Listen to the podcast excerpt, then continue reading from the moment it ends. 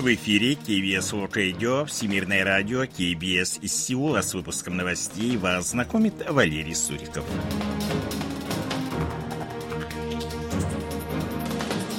Основные темы этого выпуска – тарифы на ряд услуг в первом полугодии будут заморожены, инвестиции в оборонную промышленность будут увеличены, китайские депредставительства возобновили выдачу краткосрочных виз.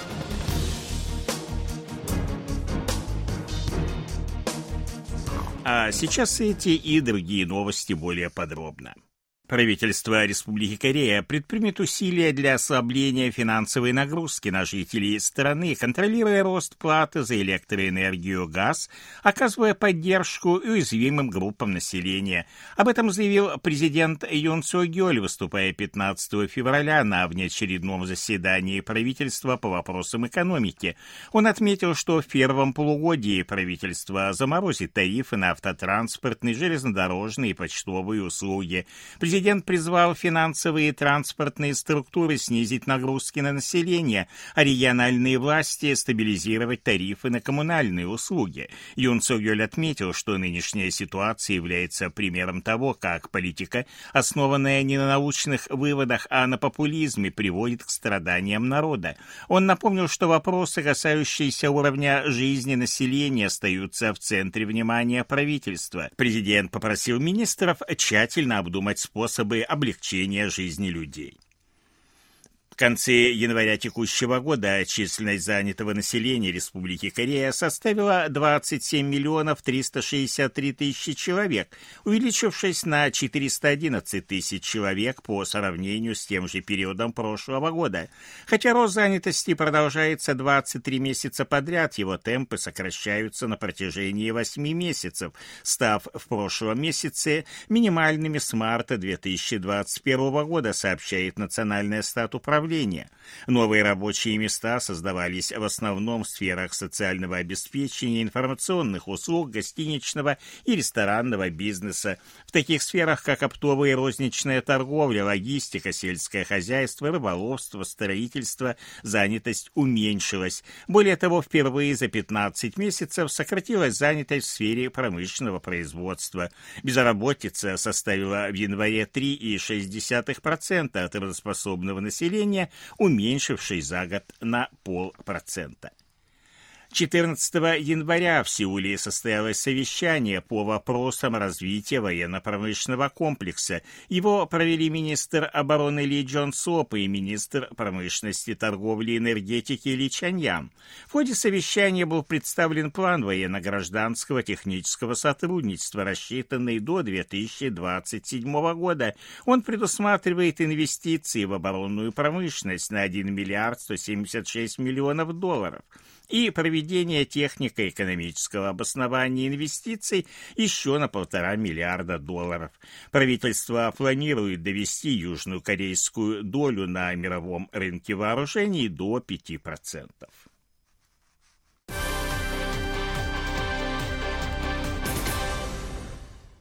С 18 февраля представительства Китая в Республике Корея возобновят выдачу краткосрочных виз южнокорейским гражданам и зарегистрированным иностранцам. Об этом сообщили в посольстве КНР в Сеуле. Китайские власти приняли данное решение в качестве ответа на то, что ранее на этой неделе южнокорейские представительства в Китае возобновили также выдачу краткосрочных виз для въезда в Республику Корея. Разрешены поездки в Китай в деловых целях и для посещения посещения родственников. Однако запрет на туристические поездки, введенный в 2020 году, пока сохранен. Китай, как и Республика Корея, сохранил право обязательного прохождения ПЦР-теста при въезде в страну.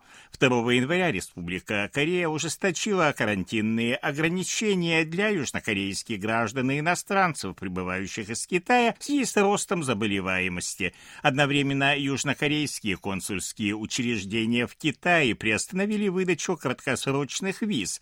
В ответ посольство Китая в Республике Корея объявило о прекращении выдачи краткосрочных виз всех видов, включая визы, связанные с посещением родственников, бизнесом, туризмом и лечением, начиная с 10 января.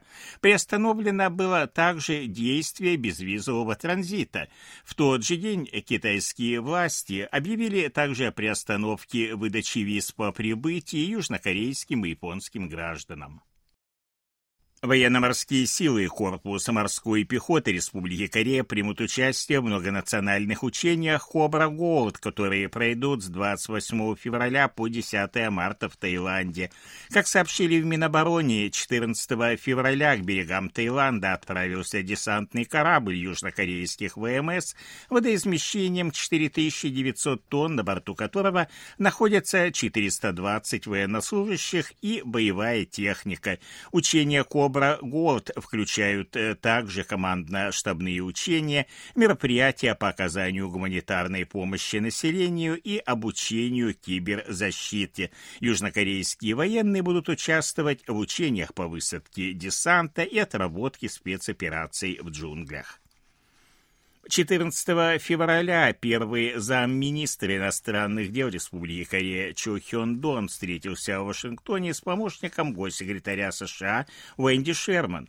Обсуждались актуальные проблемы двусторонних отношений, ракетные и ядерные угрозы со стороны Пхеньяна. Стороны договорились укреплять партнерство в целях повышения эффективности двустороннего союза, которому в этом году исполнилось 70 лет.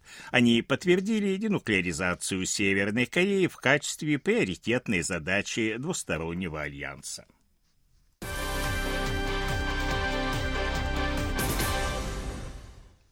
В феврале или марте Северная Корея может совершить новые провокации в ответ на совместные южнокорейско-американские учения. Об этом заявил 15 февраля в Национальном собрании министр по делам воссоединения Квон Йон Се. Он отметил, что северокорейский лидер Ким Чон Ын продолжает проводить политику укрепления армии и наращивания ядерных арсеналов. Кроме того, Северная Корея предпринимает шаги по сближению с Россией и Китаем. Это выражается как в политической поддержке, так и увеличении взаимного товарооборота. Недавний военный парад в Пхеньяне был нацелен на демонстрацию силу и укрепление позиции северокорейского режима внутри страны, отметил Квон Юн Се. В Северной Корее могло быть создано подразделение по разработке, испытаниям и управлению твердотопливными межконтинентальными баллистическими ракетами. Данный вид вооружения был представлен на военном параде 8 февраля. Ракета была размещена на мобильной пусковой установке, и она прошла по площади под флагом с изображением взмывающей в небо ракеты черного цвета.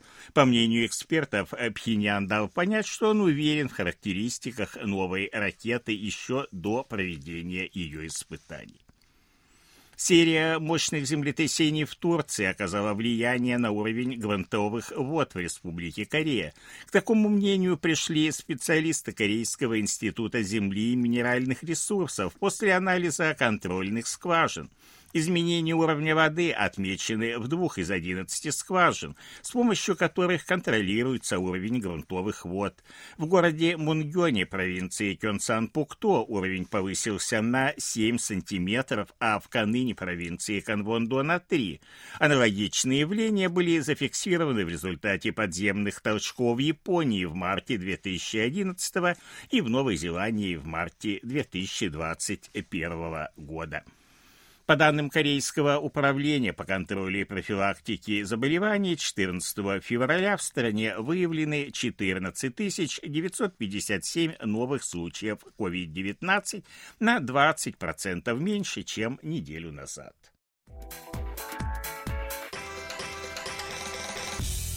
О ситуации на бирже, валютном курсе и погоде. Главный индекс корейской биржи Коспи 2427,90 пункта. Индекс биржи высокотехнологичных компаний Косдак 765,46 пункта. Валютные курсы 1282 воны за доллар, 1376 вон за евро. В Сеуле пасмурно, ночью до минус 3, днем до плюс 7 градусов. Это были новости из Сеула.